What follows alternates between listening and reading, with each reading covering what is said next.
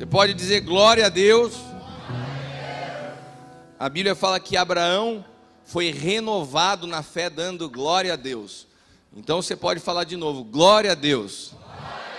Isso, você pode falar mais uma vez, glória a Deus.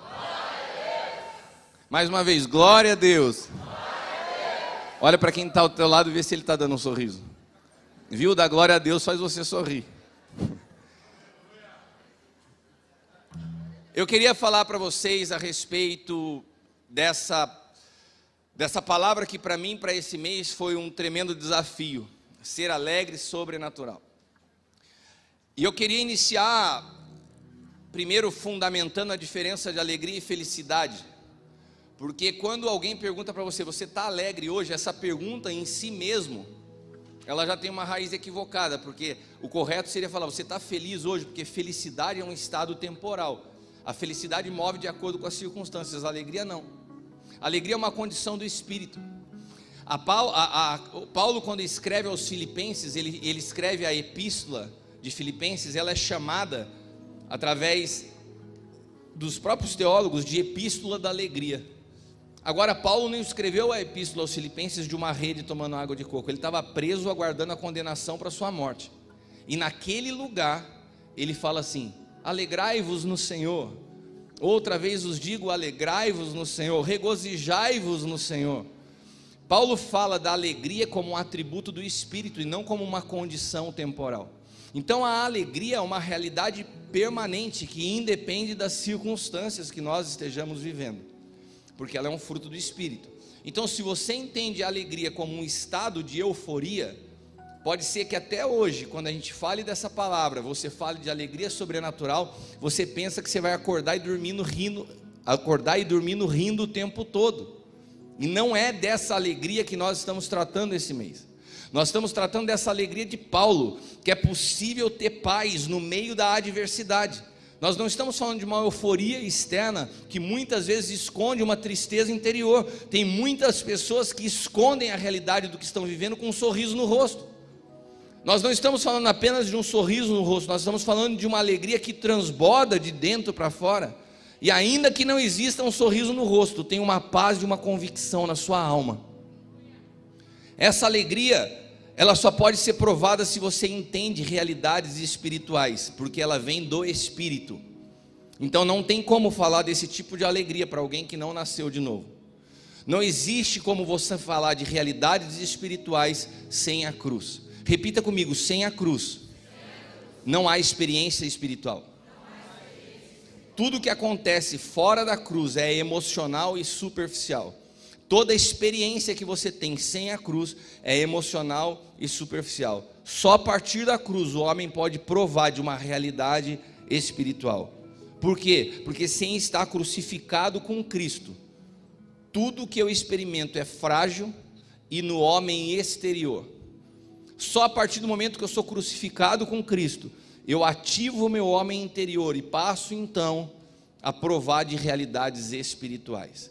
Então, se nós falamos de alegria como atributo do Espírito, nós vamos precisar necessariamente falar da cruz, porque a cruz é a única ferramenta dada por Deus aos homens capaz de aniquilar essa natureza que nós herdamos de Adão, essa natureza que é egoísta, essa natureza que é personalista, essa natureza que transforma o evangelho num evangelho pessoal, e que você vem à igreja para que as suas vontades sejam realizadas, para que as suas situações sejam alinhadas. Toda visão pessoal do evangelho, ela é uma visão que reside em Adão. Por isso a cruz é tão necessária, para que nós possamos entender o evangelho a partir de uma perspectiva divina e não humana. Só que quando nós olhamos para a cruz e nós olhamos para a experiência de Jesus, nós precisamos entender que a experiência de Jesus é diferente da nossa experiência com a cruz. Jesus inaugurou uma nova história, Jesus inaugurou um novo caminho. A experiência de Jesus com a cruz foi no antigo pacto, a experiência nossa com a cruz é no novo pacto. E o que muda? Jesus ele carrega a cruz para depois ser crucificado. No novo pacto, nós precisamos ser crucificados porque só que se somos crucificados, isso nos habilita a carregar a cruz. Então, quando você vê alguém falando assim, está passando por um problema, fala assim: Ah, estou carregando a minha cruz. Não, se você não foi crucificado com Cristo, você não está carregando a sua cruz. Você está confundindo cruz com karma. Você está confundindo religião. Você está achando que você está carregando a cruz, você só está carregando consequência dos seus problemas. Você só pode dizer que, que todas as coisas cooperam na tua vida para o teu bem, se você vive segundo o propósito de Deus, é que diz Romanos. E para você viver segundo o propósito de Deus, você tem que poder dizer como Paulo: não vivo mais eu, mas Cristo vive em mim. E para você dizer como Paulo, não vive mais eu, mas Cristo vive em mim, você precisa provar da cruz. A cruz é um lugar, é um lugar, é um local inevitável para todos nós como cristãos. Se você tira a cruz do evangelho, você transforma o evangelho numa mensagem motivacional, numa mensagem de coaching, que vai atender a necessidade da sua, da sua mente, vai atender as realizações que você anseia na sua alma, mas não vai aniquilar a natureza caída que você herdou de Adão. Daí você nunca vai entender alegria. Você vai confundir alegria com euforia. Você vai achar que alegre é a pessoa que está lá nas redes sociais postando sempre os seus sucessos, os restaurantes onde come olhando com aquela carinha feliz todos os dias, e você vai achar que isso é alegria, porque a sua percepção espiritual ela não existe.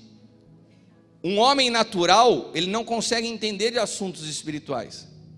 Você não consegue falar de realidades espirituais para alguém que não nasceu de novo.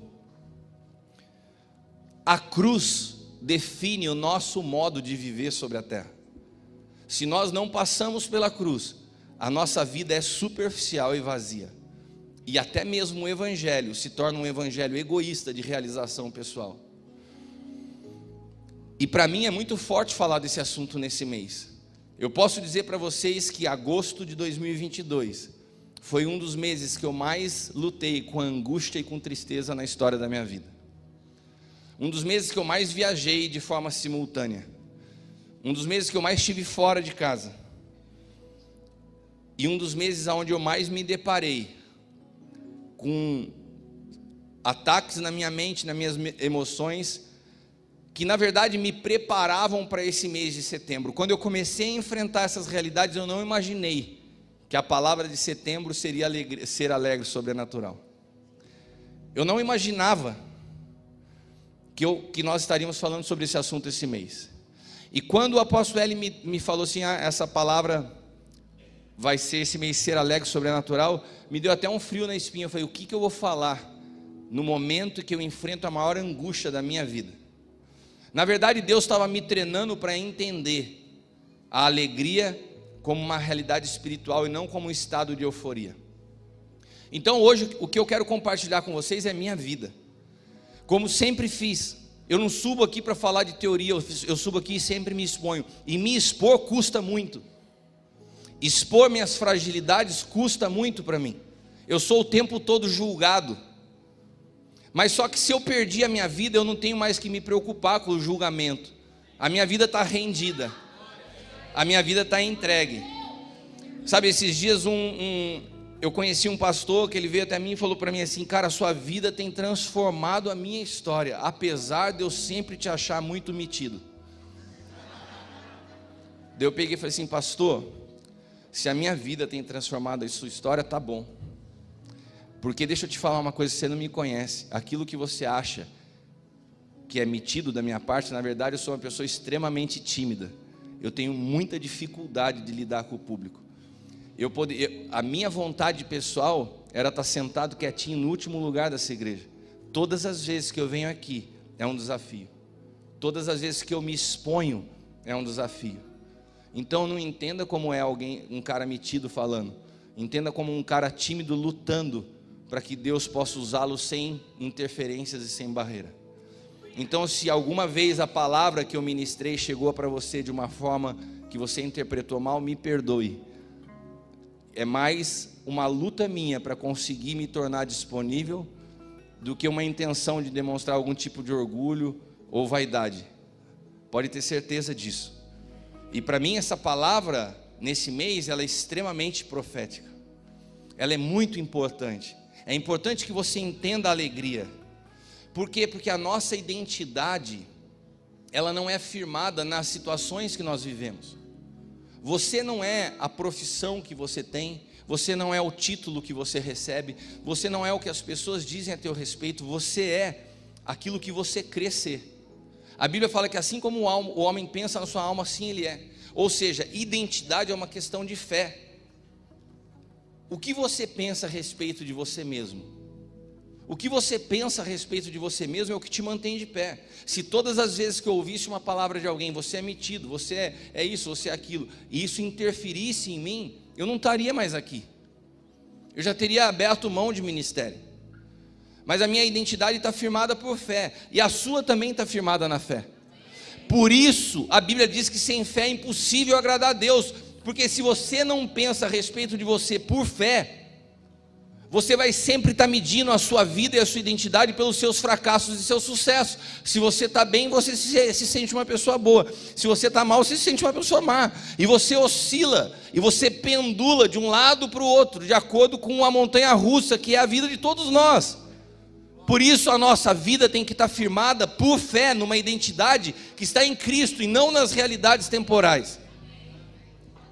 E sabe o que acontece com isso? É que o mundo espiritual sabe. Então o inimigo tenta o tempo todo atacar a tua fé, porque se ele ataca a tua fé, se ele atinge a sua maneira de crer, ele atinge a sua identidade. Quantos estão aqui comigo? Repita comigo: a vida é um atributo interno. A Bíblia fala de três tipos de vida: vida bios, vida anástrofes e vida zoe. Quando eu falo de vida como um atributo interno, eu estou falando da vida zoe a vida do Espírito, a vida que Jesus te oferece como permuta. Ele fala: me entrega a sua vida que eu te dou a minha vida. Ele fala assim: me entrega anástrofes que eu te dou zoe. O que é anástrofes? Anástrofes é aquilo que todo mundo chama de vida, a vida comportamental. O seu trabalho, o seu sucesso, quanto você ganha, as pessoas que você convive, os lugares que você frequenta. A vida comportamental é chamada biblicamente de anástrofes. E Jesus faz uma troca com essas palavras, fala assim: me entrega anástrofes, que eu te entrego zoe. Me entrega toda essa realidade aparente e visível, que eu te entrego aquilo que de fato é vida no espírito, aquilo que é a vida interior. E daí do teu interior vão fluir rios de água viva. Do teu interior, e não das conquistas, e não do sucesso, e não quando tudo dá certo. O problema é que a gente segue no Evangelho pedindo para que Deus abençoe a nossa vontade. E a gente só acha que vai ser feliz quando as nossas orações fosse, forem atendidas. A proposta de Deus é outra. Entrega a tua vida comportamental para que você possa provar de uma vida no espírito. E essa vida no espírito há uma constância, uma plenitude de alegria que independe das circunstâncias. É por isso que a gente vê tantas pessoas dentro da igreja se arrastando no evangelho, achando que viver com Deus é pesado achando que o ministério é um fardo, porque elas não entenderam ainda o que é a vida interna, o que é essa alegria que flui de uma vida interior. Abra sua Bíblia comigo em Romanos. Esse texto é um clássico, é um texto que todo mundo conhece. Se você é crente há muito tempo, você já deve ter ido em retiro com, com esse texto. Não se conformeis com esse mundo, mas sede transformados pela renovação do vosso entendimento, para que vocês possam experimentar qual seja a boa, agradável e perfeita vontade de Deus. Então a Bíblia fala que existe uma vontade que é boa, perfeita e agradável. E daí você vive olhando para o Evangelho e fala assim: Eu nunca consegui provar disso. Eu vejo pastores, eu tenho gastado meus dias cuidando de pastores, falando que o ministério é um peso, que as pessoas são um fardo mas na verdade eles não entendem que esse texto fala que a vontade de Deus é boa, perfeita e agradável. E a gente fica buscando que Deus abençoe a nossa vontade, para que através da nossa vontade nós possamos provar o que é bom, perfeito e agradável. A conta não fecha. O que Deus está falando é o seguinte: a minha vontade para a tua vida é boa, perfeita e agradável. Você está disposto a abrir mão da sua vontade para provar da minha vontade? Deixa eu te contar uma coisa que ninguém sabe. Só o pessoal que esteve aqui de manhã e quem esteve no Aljava ontem.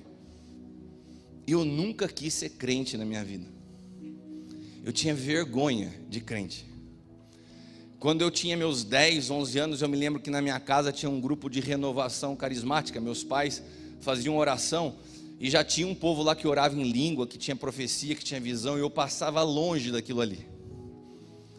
Eu me lembro que alguns amigos às vezes me batiam em casa para a gente sair de bicicleta e tal, e eu, falava, eu, eu não queria nem que eles chegassem perto da porta para não ouvir o barulho da oração, eu já saía correndo. E às vezes a minha mãe falava assim: Ó, antes de sair, me fala onde você vai. Eu passava no canto da sala e falava assim: Ó, estou saindo. E de repente, vira e mexe um profeta chamava: Cristiano, vem aqui. Eu falei: Ai meu Deus, lascou. Daí eu chegava e falava assim: Olha, o senhor está me mostrando que você vai ser um pregador da palavra e você vai rodar o mundo pregando. Teve um dia, eu me lembro disso, eu não sei se eu tinha 10, 11 anos. Eu fui correndo para o meu quarto antes de sair, dobrei meu joelho e falei assim: Senhor, se o que esse homem falou é verdade, eu não quero. Vamos fazer um acordo aqui, eu não quero isso. Eu amo o Senhor, mas eu não quero ser pregador. Eu tinha pavor pela timidez que eu sempre tive. Quando fazia chamado oral em sala de aula, eu falava, Cristiano, eu falar presente, eu ficava vermelho. Imagina pregar o Evangelho. E além de tudo, como crente. Eu não queria ser crente, mas me converti. Aleluia, né? Aleluia. Glória a Deus, né? Mas eu não queria ser crente, mas me converti. Eu falei, tá bom, me converti, tá bom. O primeiro dia que eu aceitei Jesus, parece que me descobriram. Eu fui jogar bola com meus amigos, um cara falou assim pro outro: Sabia que o Kiko virou pastor? Eu falei, não, eu só me converti. Até o mundo estava profetizando a meu respeito. E eu falei para Deus: Olha, eu me converti, agora pastor não. Eu não queria ser crente e não queria ser pastor. E me tornei pastor. Vocês falam glória a Deus, né? Porque não é com você. Mas daí beleza, me tornei crente e me tornei pastor, duas coisas que eu não queria. Eu falei para Deus, então está feito o trato. Eu sou empresário, então eu vou continuar sempre sendo um investidor do reino. Eu não quero nunca que o ministério seja maior que a minha vida profissional. Eu eu tenho a minha empresa, tenho meus negócios e o ministério é um hobby. Tá bom, eu sou pastor, prego de vez em quando. Deus virou minha vida de cabeça para baixo, me parou na empresa e hoje eu tenho muito mais tempo dedicado ao ministério do que aos negócios. Eu quero te dizer que tudo que eu vivo hoje nunca foi a minha vontade. Agora, se você me perguntar hoje, você gostaria de abrir mão do que você está vivendo hoje para voltar a fazer aquilo que era a tua vontade? Não. Eu me, eu me apaixonei pela vontade de Deus na minha vida.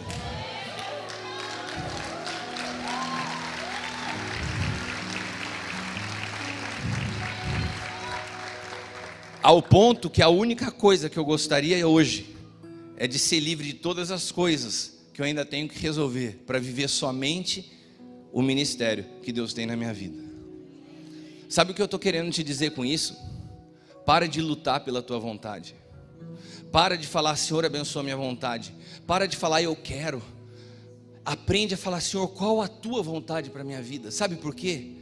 Porque às vezes a gente parece criança a gente parece criança lutando por uma coisa quando Deus tem algo tão melhor, tão superior e parece que você bate o pé e fala assim: "Mas eu quero isso". E o Senhor fala assim: "Larga isso que eu tenho algo melhor". Não, eu não largo.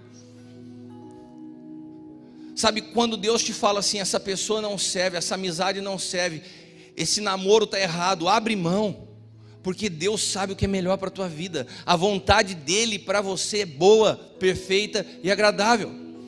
E muitas vezes você segue insistindo na sua vontade, em fazer do seu jeito, como criança mimada. Se eu soubesse que a vontade de Deus para mim, se eu tivesse a clareza de que aquilo que eu vivo hoje sempre foi o melhor, eu não teria insistido tanto com a minha vontade.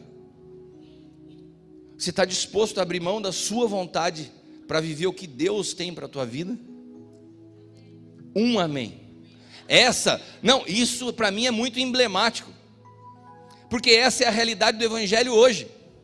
As pessoas não vêm ao, ao Senhor para provarem da vontade de Deus, elas querem que Deus valide a sua vontade pessoal. E é por isso que tem tanta gente frustrada dentro da igreja. Pastor, por que, que eu oro, oro, oro e Deus não me responde? Ele não responde porque Ele não quer para você a vontade que você quer. Ele não responde porque Ele tem algo melhor para você. E você insiste na sua vontade. E hoje o que não falta é pregador no YouTube para falar assim: não põe Deus na parede e ele vai fazer. O que não falta hoje é gente distorcendo as escrituras e transformando o evangelho num evangelho de realização pessoal. Não, se você tirar a cruz do evangelho, você acaba com o evangelho. O evangelho tem uma cruz e tem um Getsemane. Jesus, ele foi e é o caminho, o único caminho. E assim como ele passou pelo Getsemane e pela cruz, eu e você temos que passar pelo Getsemane e pela cruz. Se você quer provar da boa, perfeita e agradável vontade de Deus. Se você quer experimentar o que é alegria plena, a alegria plena só se encontra no centro da vontade de Deus. 1 João 5,3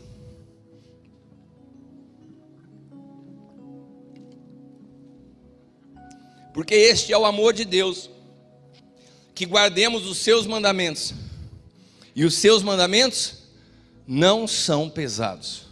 Olha para quem está do teu lado e fala assim: servir a Deus não é pesado. A gente vai criando estigmas. Ai, para servir a Deus vou ter que abrir mão de tudo na minha vida. Não. Você vai abrir mão de coisas que não valem nada para ter acesso às coisas que têm maior valor, valor eterno. Servir a Deus não é um peso. Servir a Deus é um privilégio. E é por isso que o Senhor sempre conduzirá à cruz aqueles que Ele ama, porque Ele quer que você desfrute de uma vida plena. Olha para quem está do teu lado e fala assim: o Senhor te ama. Você não está entendendo o que você está passando. Eu sei que tem pessoas aqui que não estão entendendo os dias que estão passando. Mas em meio a esses dias o Senhor te ama. E porque Ele te ama, Ele te abre um caminho para a cruz. Porque só a cruz pode te libertar de você mesmo. Só a cruz pode te libertar de uma visão embaçada de quem é Deus, do que é alegria e do que é vida. Só a cruz. Então Ele te conduz à cruz. E sabe o que não falta? Pessoas para tentarem te livrar da cruz. E se o teu estado emocional for sensível e almático, você cai na primeira conversinha de alguém que tenta te livrar da cruz. Você lembra quando Jesus, os discípulos imaginavam que Jesus veio como um libertador, era assim que os judeus imaginavam o Messias. E eles olhavam para Jesus e esperavam o tempo todo o momento que ele iria implantar o seu reino. A hora que o Senhor mandar os anjos destruir tudo, um falava assim: Eu quero ser o primeiro-ministro, eu quero ser o ministro da fazenda. Judas pensava assim: Você é o ministro, você é o tesoureiro. E a galera toda pensava nos cargos que ia ocupar no reino. Daí de repente ele fala assim: gente, eu vou para a cruz, eu vou morrer. Meu, foi um balde de água fria na galera. Meu, a gente está seguindo esse cara pelos benefícios que nós íamos ter no reino que ele ia implantar. Agora ele fala que vai para a cruz. Pedro não dá um brado preocupado com Jesus. Ele não fala assim: não, você não vai para a cruz, não. Eu não vou deixar. Se Jesus é um cara almático, se Jesus está assim, caramba, eu estou curando enfermos, eu, eu, eu, eu liberei aquela galera da lepra, cadê os nove que eu curei? Ninguém veio me agradecer. Sabe, eu estou servindo todo mundo, ninguém se importa comigo. Agora eu estou falando que vou para a cruz e está todo mundo preocupado com si mesmo. De repente, quando Pedro fala, não, eu não vou deixar. Se fosse eu ou você, a gente falava assim: Pedro, muito obrigado por essa palavra, Pedro. Eu precisava ouvir isso de você. Eu precisava saber que alguém se importa comigo, Pedro. Eu estava triste porque eu estou falando que vou para a cruz e ninguém está nem aí. Mas você se importou comigo, Pedrão. Ó, é nós, Pedro. Te amo, cara. Pode todo mundo me deixar, mas você falou que vai ficar comigo. Foi isso que Jesus falou para Pedro? O que, que ele falou para Pedro? Meu, que cara insensível. Pedro vira para ele e fala assim: Eu não vou deixar você ir para a cruz. Quantos de vocês já ouviram assim? Estava falando isso para os pastores esses dias. Pastor, não é justo o que essa pessoa fez com você. E daí o pastor enche o peito e fala assim: Você tem razão, a gente serve tantas pessoas. A gente ama o povo e nos tratam dessa forma. A gente cai nessa lábia, nessa conversinha. Se eu viro para alguém que fala assim, apóstolo, não foi justo o jeito que agiram com você. Eu falo assim: afasta-te de mim, Satanás. Vão falar: que cara grosseiro. Falei que esse apóstolo cristiano é bravo, estúpido. Estou falando, trazendo consolo para ele. Ele fala: afasta-te de mim, Satanás. Na verdade, Jesus sabia que toda tentativa de nos livrar da cruz vem do inimigo, porque o desejo de Deus é que todos nós passemos pela cruz. Quem tem tentado te privar da cruz? Às vezes são até pessoas que te amam, mas pela ignorância das realidades do Espírito, elas tentam te provar de algo que é necessário para a tua vida. Sempre vai, alguém, vai haver alguém para falar: não é justo o que fizeram com você sempre vai ter alguém para alimentar o teu vitimismo. Sempre vai ter alguém para te ajudar a lamber as suas feridas. Sempre vai ter alguém falando assim para você: "Nossa, o seu marido nem se lembrou dessa data do seu casamento?" Sempre vai ter alguém para falar assim: "Nossa, a sua esposa não te compreende?" A nossa alegria só pode ser plena quando nós entendemos que não se trata mais de nós, mas de Cristo. Quando pararmos de ser dependentes emocionais de pessoas e passarmos a nos tornar dependentes somente do Senhor. Esses dias, como eu falei para vocês, eu passei por uma por um, por um processo muito muito louco, muito extenso, muita pressão. Eu estava lidando com várias pressões externas e ao mesmo tempo ao, ao, ao, meio de muitas viagens longas. Eu tive em 40 dias no Japão, nos Estados Unidos, voltei dos Estados Unidos, fui para Fortaleza, depois de Fortaleza fui para Brasília, depois de Brasília para Ribeirão Preto, de Ribeirão Preto ainda fui para Pinda ontem, cheguei, tive Aljava de manhã, ministrei à noite em Pindamonhangaba, preguei hoje de manhã aqui, estou pregando à noite de novo. E no meio de todas essas coisas, enfrentando uma série de pressões, cuidando de um monte de gente, e de repente começou a me bater um sentimento. Um sentimento egoísta, mesquinho, de que eu não me sentia mais amado por ninguém. Falei, caramba, que vida solitária. Parece que ninguém à minha volta me entende. E quando eu cheguei de viagem, eu cheguei em casa, eu olhava para meu, os meus filhos e parecia que meus filhos não me entendiam. Parecia que meus filhos não me amavam. Eu olhava para minha esposa, parecia que a minha esposa não me entendia, parecia que eu não me sentia amado pela minha esposa. E eu me senti completamente sozinho. Eu falei, com quem que eu posso falar? O apóstolo L, que é meu pastor, parecia que se eu falasse com ele, ele não me entendia. E na verdade eu comecei a me isolar num pensamento que começou a me levar para um lugar de tanta tristeza e de tanta angústia. Que eu percebia que eu estava entrando nesse lugar, mas eu não conseguia sair. Parecia uma areia movediça. E daí você pode estar olhando para mim e falando assim: caramba, mas você parece ser tão forte, é só aparência. Eu sou completamente dependente do Senhor. E eu preciso viver crucificado com Cristo. Se a minha mão soltar um pouquinho do prego aqui, eu já estou ferrado.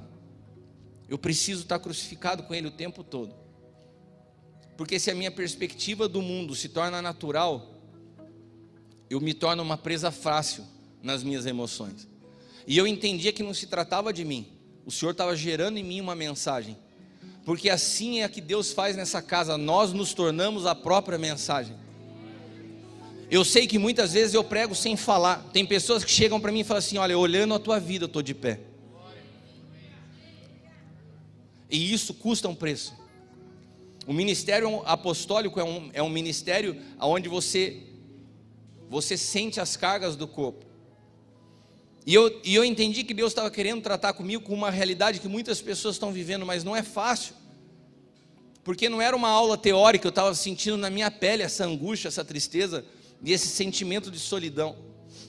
Alguém aqui já se sentiu assim? Parece que ninguém te ama, parece que ninguém consegue compreender você. Alguém já se sentiu assim ou só eu? Ah, então eu não estou sozinho, graças a Deus. Como você acha que a gente fala das coisas que a gente fala. A gente fala a partir de uma vida. A mensagem de hoje não foi extraída de um livro, não foi extraída de um site de pregações evangélicas.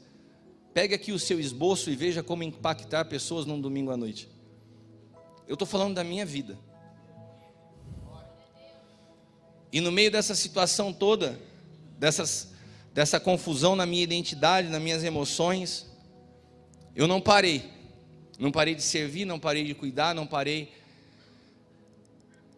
de manifestar a vida de Deus para as pessoas à minha volta. E eu fui a Fortaleza nessa situação, ministrar uma escola do novo pacto com o apóstolo Gustavo Lara. Você imagina o desafio. E quando chegou lá, eu fui muito impactado pelo que foi acontecendo ao longo daqueles dias. Cada ministração, a maneira que Deus operava, a maneira que as pessoas reagiam, as maneira, a maneira que as pessoas celebravam, inclusive eu voltei de lá falando: Senhor, o que acontece com a gente em Taubaté? Por esses lugares que eu tenho passado, eu tenho visto que cada palavra que a gente libera é uma festa. Eu olhava para as pessoas e havia fome. As pessoas não tiravam o olho do que eu estava falando as pessoas choravam, vibravam, e eu falei assim: o que aconteceu com a gente aqui em casa? Estou falando em família. Será que nós nos tornamos apáticos? Com o nível das mensagens que são ministradas aqui a cada domingo, você não vê mais as pessoas celebrando. E quando eu vi essa palavra ser alegre, sobrenatural, eu falei assim: é, é, Deus purinho falando com o apóstolo Hélio, porque nós precisamos restaurar essa alegria, nós precisamos entender a dimensão do que nós recebemos nesse lugar, nós precisamos aprender a celebrar, o nível de palavra, o nível que as pessoas que ministram aqui se entregam e se rendem, expõem as suas próprias vidas. Quando a pastora Eliana sobe aqui e fala que ela era campeã de lambada, isso tem que mexer com você. Olha o que Deus faz na vida de uma pessoa.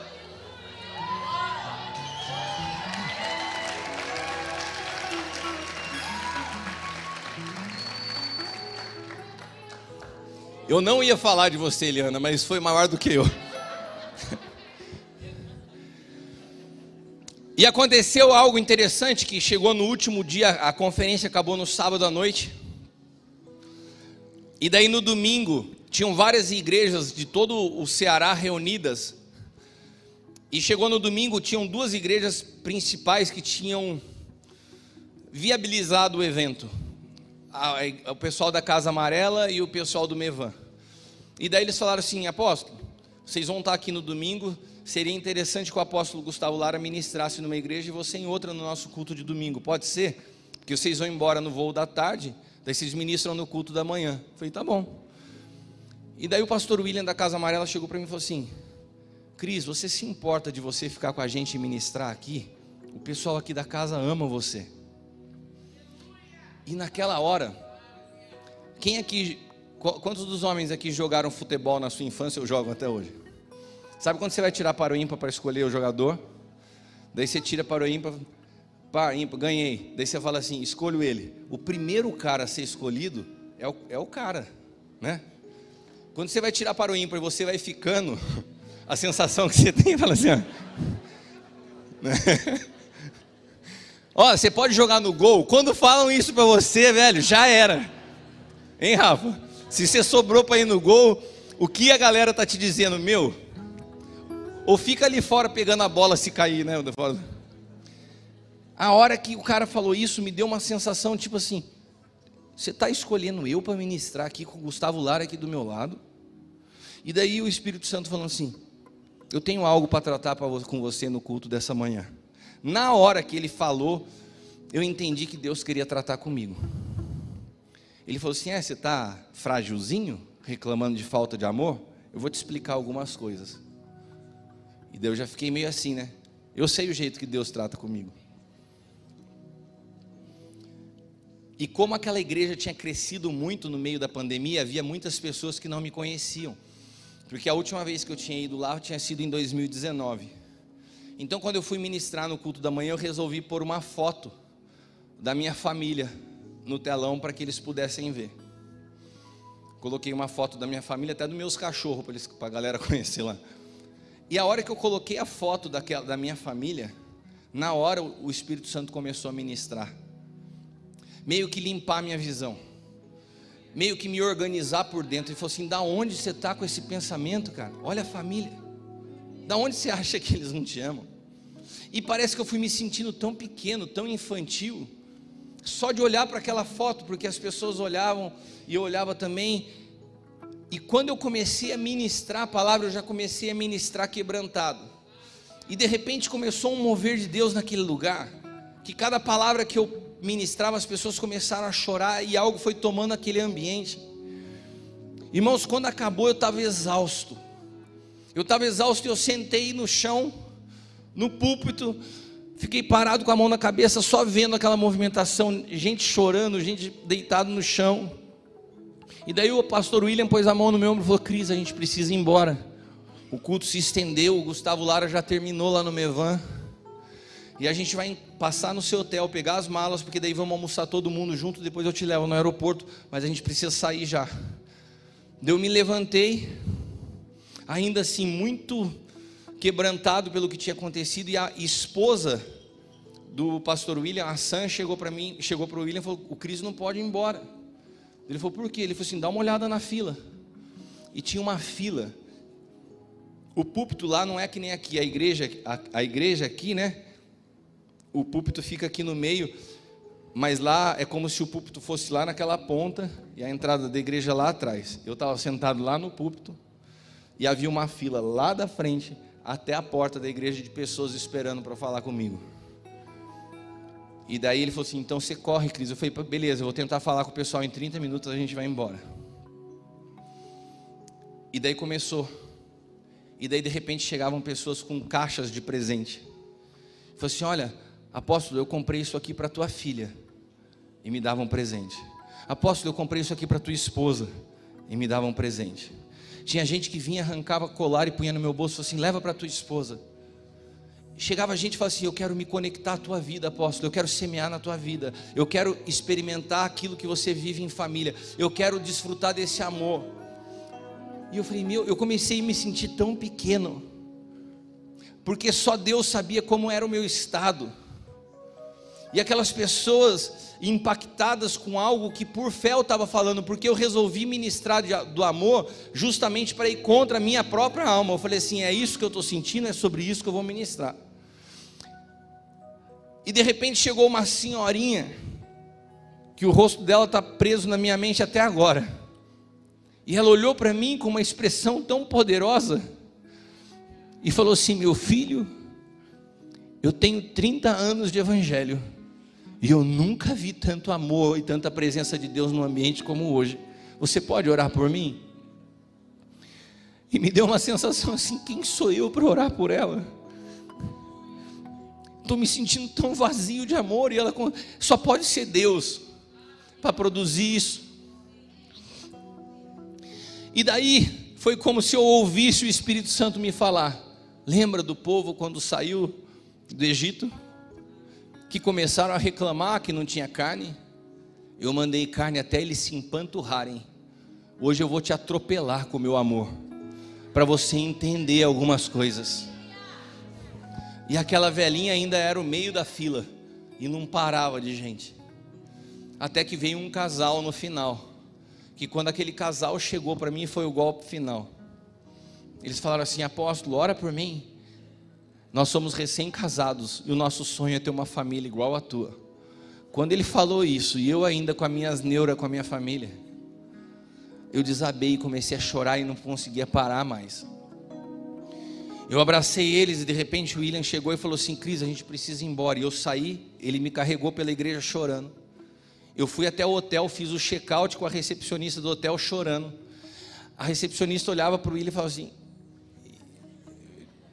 eu subi, peguei minha mala, desci chorando. E eu fui ao restaurante me encontrar com o pessoal chorando. Literalmente eu fui atropelado pelo amor de Deus.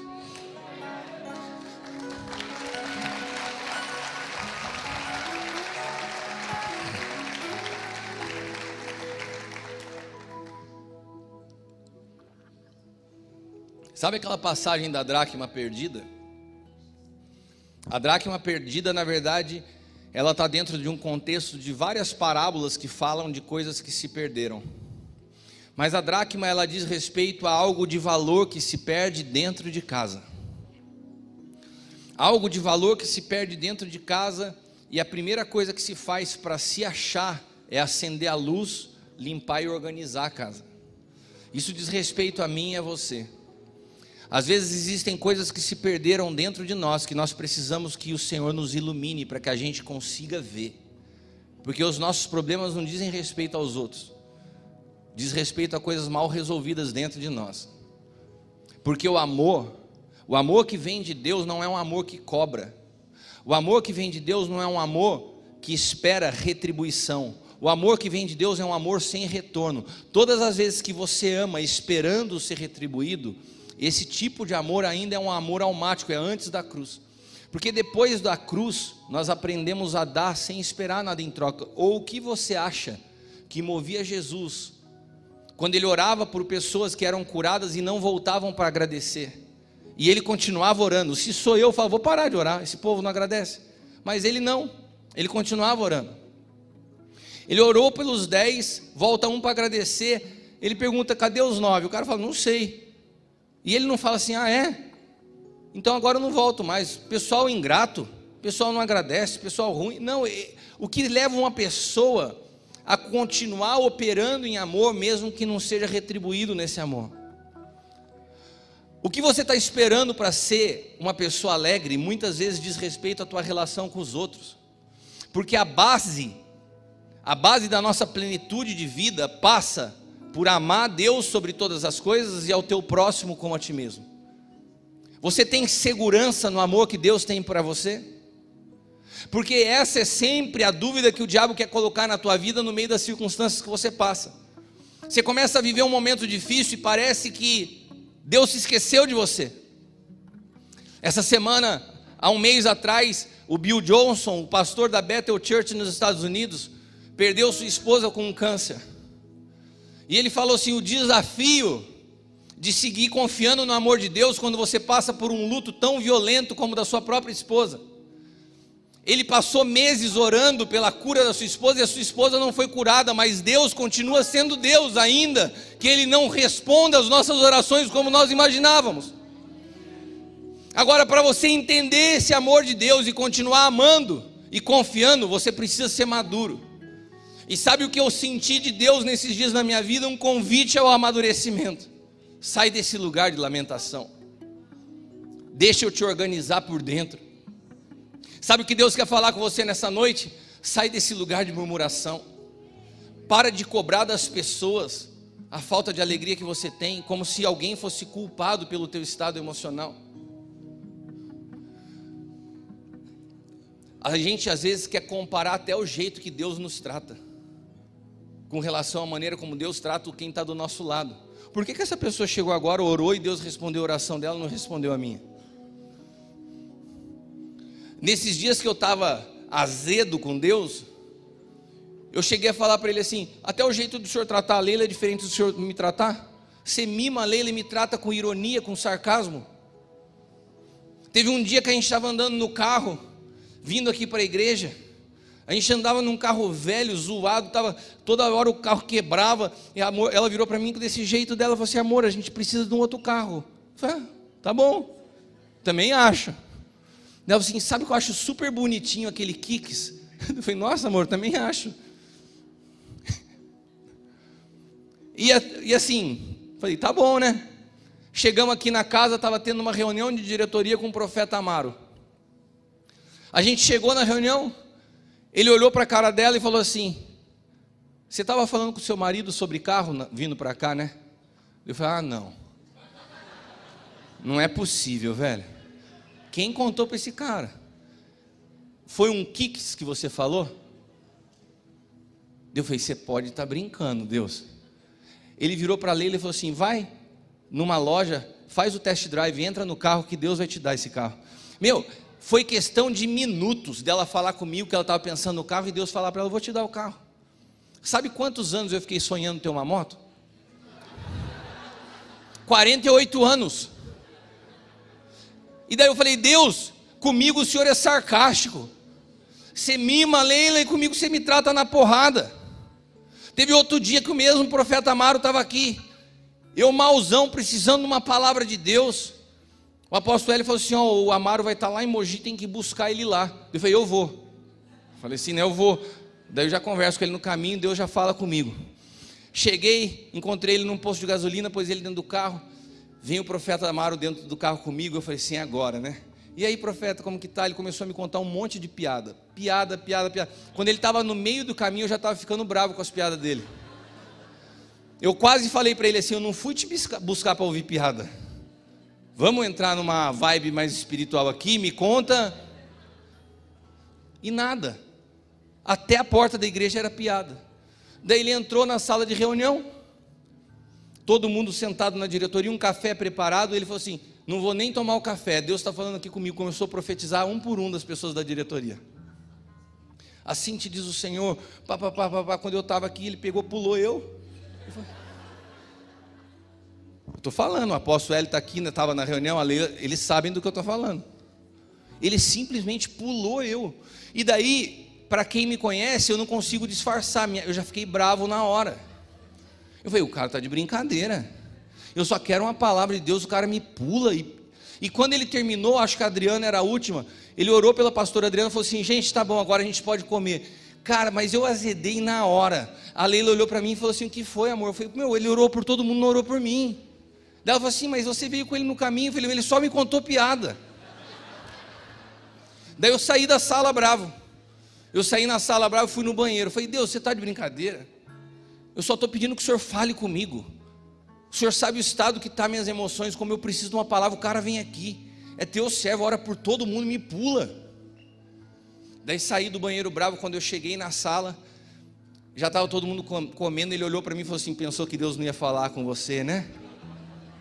Daí ele começou a profetizar, mas eu já estava tão bravo que eu nem ouvi direito. Falei, para que esse sarcasmo comigo? Para que me torturar desse jeito? E nesses dias que eu estava bravo, e nesses dias que eu estava triste, até esses pensamentos eu fui pondo na minha lista para falar com Deus. Eu sei o jeito que você me trata. Sabe a sensação que eu tenho? É que a medida do teu amor comigo é mais sarcástico. A Leila, o senhor mima ela. Para quem convive há 23 anos, eu vejo isso. Eu sei que você está me olhando e pensando assim: que cara mais infantil. Pode ser que você não tenha essas, esses conflitos na sua alma. Pode ser que seja só eu que viva isso pelo, pelo fato de estar passando por pressões há muitos anos. Eu sei que a Eliana passa. Não, de verdade, às vezes ela troca ideia comigo, tem palavras dela que me colocam de pé. A gente brinca pra caramba, mas as pessoas que convivem comigo sabem que tem dois tipos de eu manifestar amor: é, é brincando e dando, e dando uns tapas nas costas. Em quem eu bato muito é porque eu gosto muito, em quem eu brinco muito é porque eu gosto muito. Eu amo a tua vida, viu, Helena? Hoje mesmo ela me mandou uma palavra que mexeu muito comigo. Mas não, eu não estou brincando. Foram situações que de fato eu vivi. E, e quando você entra nesse lugar, os níveis de, os níveis de batalha que você enfrenta, é, eles visam atingir de fato a tua identidade, a tua fé, a maneira como você crê. Quando eu terminei de orar por aquelas pessoas, eu senti a minha visão limpando, eu, eu senti minhas emoções se ajustando, eu senti Deus me ordenando. Mas esse processo de Deus continuou até ontem. Quando eu estava ontem ministrando no Aljava, Deus falou assim para mim: lembra aquilo que você me falou lá em Fortaleza? Que você não se sentia amado, que eu era irônico, que eu era sarcástico? As coisas que eu falei para Deus, ele não se esquece também, ele é meio rancoroso comigo. Lembra? Eu falei, lembro, Senhor. Eu estou falando desse diálogo, mas foi tudo aqui dentro, interno, sabe? Foi um momento que eu olhei para as pessoas assim. Aqui estava cheio de pastores. Tinham, tinham pessoas que vieram três horas da manhã de Ribeirão Preto para chegar aqui para poder ouvirem a palavra nove horas da manhã. Pessoas que saíram, tiveram dois pastores que vieram de de Resende, outro lado do Rio de Janeiro, o carro do cara estava fervendo, ele veio com um balde de água para conseguir chegar até aqui. E na hora que a gente abriu a palavra, ele falou assim: Vim aqui, vale todo o esforço pelo que Deus tem feito na minha vida através de você, Cristiano. E de repente, eu comecei a ver tudo aquilo acontecendo e o Senhor falou para mim assim: Sabe como eu demonstro amor? Confiando aquilo que de mais tem valor para mim a você. Todas essas pessoas, eu confiei a você o, meu, o cuidado. É assim que eu demonstro meu amor por você. Eu não sou irônico. Eu te amo e por isso eu confiei meus filhos a você. Qual foi o diálogo de Jesus com Pedro? Tu me amas? Apacenta as minhas ovelhas. Quando se trata de amor, Deus designa cuidado. Quando Deus te confia cuidar de algo é porque Ele te ama. Ele não precisa ficar fazendo provinha de amor. E eu estou falando não de você, eu estou falando para mim. Pode ser que você não precise de prova de amor de Deus. Pode ser que você seja super estável emocionalmente. Esse não sou eu. Eu não sou assim. Eu sou meio que nem o apóstolo Paulo. Mas se você é estável emocionalmente, pode ser que essa palavra não faça sentido para você. Mas eu quero te dizer de um lugar onde Deus quer nos levar, de uma estabilidade nas nossas emoções e de uma alegria plena. E essa alegria plena, ela passa por duas coisas: você confiar no amor de Deus, independente das circunstâncias, e você amar as pessoas sem esperar retorno. Amar a Deus sobre todas as coisas e ao teu próximo como a ti mesmo. Se você consegue amar as pessoas sem esperar retorno, você nunca vai se frustrar. E se você sabe e confia no amor de Deus, você está seguro em qualquer circunstância que você passa na vida. Só assim você pode desfrutar de uma alegria plena.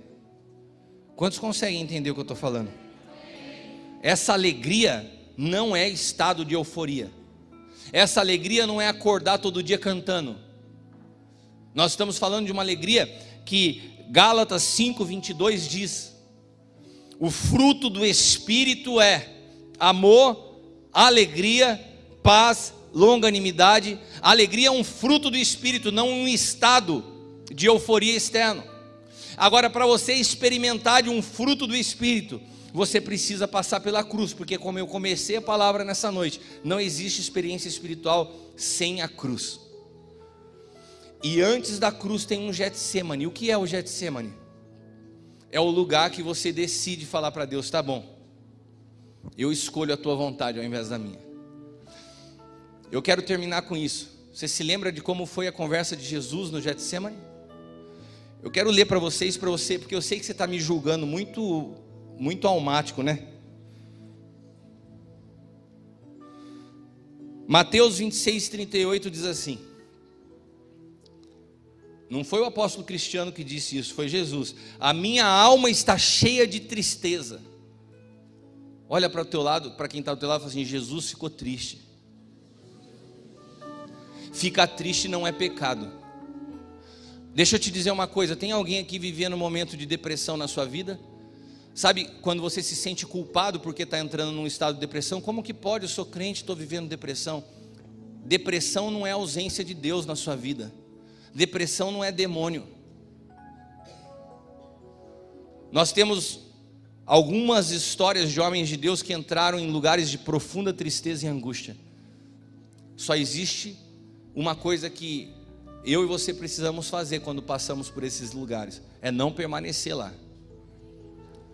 Se você está passando por um lugar de depressão de tristeza, eu quero te dizer uma coisa: Deus não quer que você permaneça lá. Deus não quer que você alimente um lugar de vitimismo. Deus não quer que você fique valorizando isso, esperando que você vai ter atenção das pessoas por estar num lugar de sofrimento. Não, esse lugar é perigoso, mas não é porque você está vivendo dias de tristeza que você está distante de Deus. Não, Ele te ama. E Jesus experimentou uma tristeza tão profunda que a Bíblia diz que foi uma tristeza até a morte. E sabe qual foi a primeira coisa natural que Jesus pediu? Para os amigos que ele amava, para aqueles que estavam perto dele, falou assim: fiquem comigo aqui. Por quê? Porque a nossa tendência nos momentos de grande tristeza é nos apoiar nas pessoas que nós amamos. E, e diz a palavra que ele falou: fiquem aqui comigo. E daí ele vai orar, e quando ele volta, os discípulos, as pessoas que ele ama, estavam de que maneira? Dormindo. Sabe, tem momentos que você enfrenta lugares e o Getsemane é um lugar que você precisa passar sozinho. E parece que você olha para a sua volta e ninguém te compreende. Parece que você olha para a sua volta e está todo mundo dormindo para os seus problemas. Parece que ninguém consegue ver o nível de angústia que você está vivendo. Eu imagino Jesus falando assim, cara, eu estou com uma tristeza até a morte, de repente ele volta, está todo mundo dormindo. Mas o Getsemane é esse local aonde é um trabalhar de Deus em você. Não adianta você querer culpar as pessoas por elas estarem dormindo, porque Deus quer levar você a uma dependência somente dEle, sem que você se apoie emocionalmente em ninguém, seja sua esposa, seja o seu marido, seja os seus filhos, seja os seus pais. Tem um lugar chamado Getsemane, que você precisa entrar por um lugar que a porta é estreita, que só cabe uma pessoa. Por que uma pessoa? Porque é o lugar que você deixa a natureza adâmica e, só, e se torna um com Cristo. Nessa porta que só passa um, já não são mais dois, é você se tornando um com Cristo. E para você se tornar um com Cristo, você tem que fazer a seguinte oração: Tudo bem, Pai, se possível, me livra dessa, se não, seja feita a tua vontade. É essa oração que antecede a cruz. É essa oração que nos habilita a viver uma dimensão no Espírito. Quando você está disposto a abrir mão da sua vontade. E olha, Jesus, mesmo sendo Jesus, ele vai, ele vai e volta três vezes para tentar ainda o apoio dos seus amigos. Ele voltava, os caras estavam dormindo de novo. Quantas vezes você olhou nos dias de aflição à sua volta e se sentiu sozinho? Quantas vezes nos dias de aflição você olhou à sua volta e parece que estava todo mundo dormindo? Parece que não tinha ninguém se importando. Sabe, é aquele dia que você liga para o seu pastor e o celular não atende. É aquele dia que você fala com a sua esposa e parece que ela não te dá atenção. É aquele dia que você fala com seus amigos e eles estão ocupados com outras coisas. A culpa não, são, não é deles. A culpa não é de ninguém. Na verdade, é um momento que o Senhor está querendo te levar a um local, um local de total dependência dEle, para que você não seja dependente emocional de ninguém, nem de nenhuma circunstância. E quando você experimenta esse lugar, você então está habilitado a ir à cruz, e na cruz você é liberto de você mesmo, na cruz você é liberto desse pensamento egoísta. Na cruz você pode experimentar a ressurreição e a regeneração. Só quem passa pela cruz pode ser regenerado, experimentar uma nova vida. Mas o que antecede a cruz é o Getsemane. E nessa noite, apesar de ser uma noite de falar de alegria, o caminho para que você desfrute dessa alegria requer que você tenha a ousadia de falar assim: eu estou disposto a negar a mim mesmo e eu quero a tua vontade acima de qualquer coisa na minha vida, Senhor. Porque é na tua vontade que eu vou provar de uma alegria plena. Quero te convidar a se colocar de pé.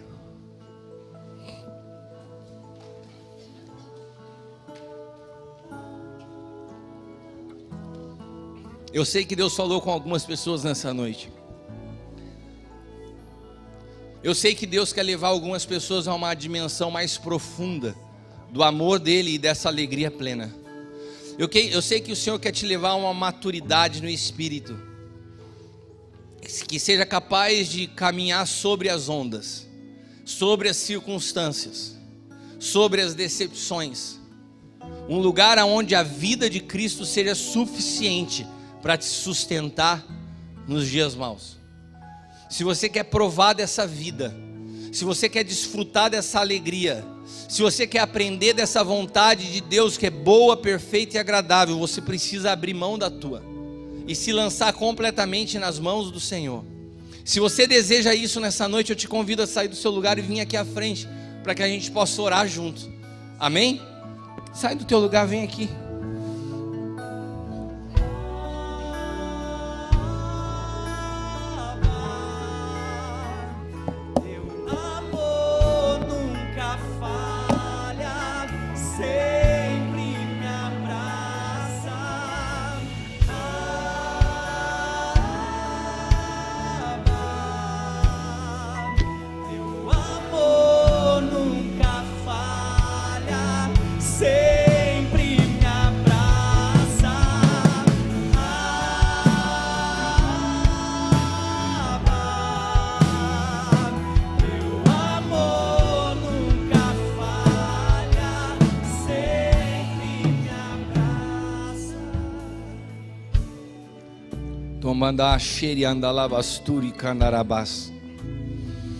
Senhor, que o teu amor possa nos envolver nessa noite de uma forma sobrenatural. Pai amado, que o Senhor comece a trazer alegria aos corações angustiados. Pessoas que não se sentiam amadas, porque depositavam, Pai amado, sua expectativa em maneiras que elas gostariam de receber expressão de amor. Muitas vezes nós estamos tão vulneráveis, Senhor, porque na verdade a nossa identidade foi atingida. E eu quero declarar que nessa noite nós somos restaurados na nossa identidade. Pai amado, nos ensina a confiar no teu amor, nos ensina a descansar nos dias que parece que nós não entendemos o que está acontecendo, porque no meio das circunstâncias mais adversas, o Senhor nos prepara um caminho, um caminho para que nós possamos ser conduzidos à cruz, e a cruz não é o fim da história, a cruz é o começo de uma nova vida. Arranca todo o medo da cruz, arranca todo o estigma que foi construído nos nossos pensamentos sobre a cruz porque a cruz é um lugar de libertação, de uma visão embaçada, de uma visão distorcida, de uma visão egoísta. Pai amado, começa a derramar de uma alegria que é fruto do Espírito, e não, Pai amado, a realidade de um sucesso momentâneo, da resposta de uma oração. Eu sei que tem pessoas que não têm dormido direito, eu sei pessoas que estão aqui aflitas e angustiadas na sua alma, preocupadas com seus problemas. Parece que o Senhor tem demorado a atender, parece que a resposta não vem. Mas eu quero te dizer: lança sobre o Senhor toda a tua ansiedade, porque Ele tem cuidado de nós. E a paz, e a paz que excede o entendimento, e a paz que é um fruto do Espírito, vai transbordar no teu espírito de dentro para fora.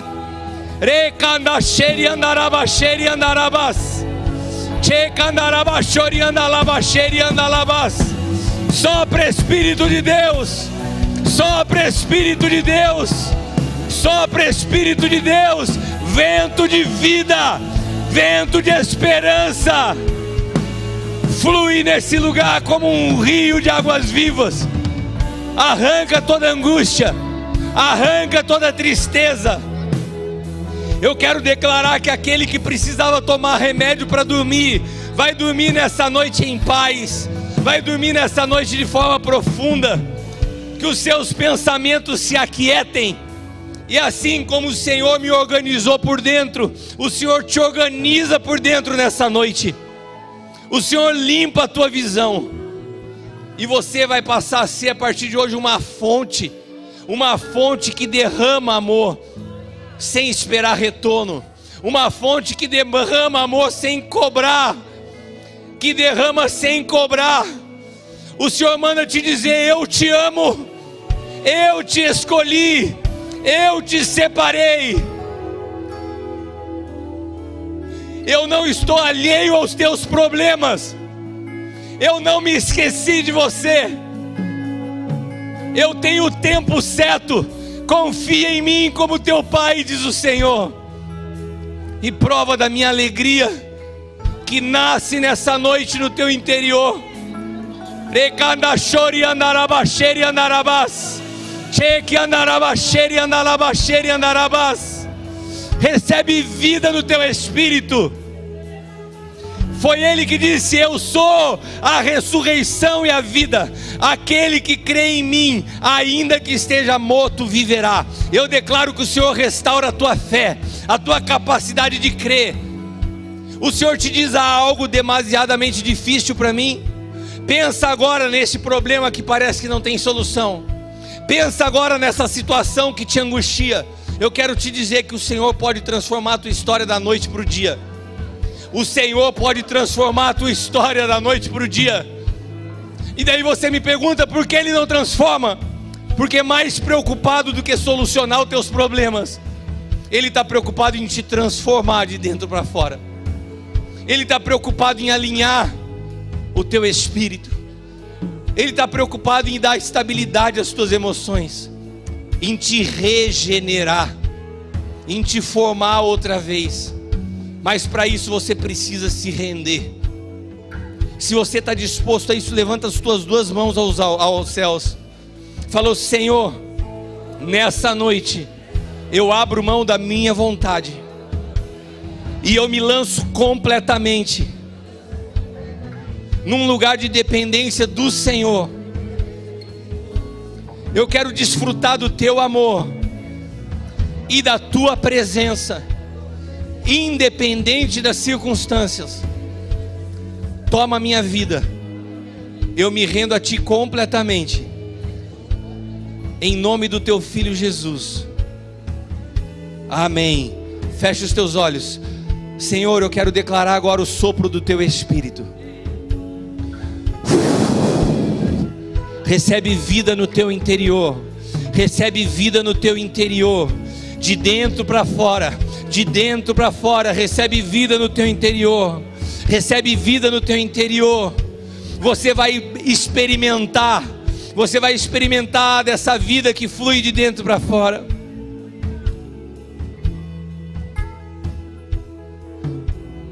Eu posso ver esse lugar cheio de anjos.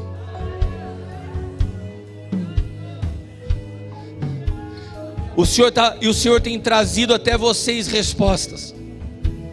Eu sei que essa noite é resposta da oração de muitos de vocês. Eu sei que muitos de vocês estavam sem compreender algumas coisas, o Senhor te diz. Essa noite eu respondo que eu te amo, meu filho. Eu estou mais interessado na tua vida do que você pode imaginar. Eu não te esqueci. Eu tenho visto a tua dor, eu tenho visto o teu choro. E nessa noite eu te trago consolo, porque o espírito de consolação está nesse lugar. Ele é o próprio consolador. Ele te consola, Ele te traz vida, Ele te traz esperança. Levanta tua cabeça, levanta tua cabeça, um novo dia está nascendo, há uma nova esperança sobre você, há um tempo de alegria plena. Aplauda o Senhor, aleluia.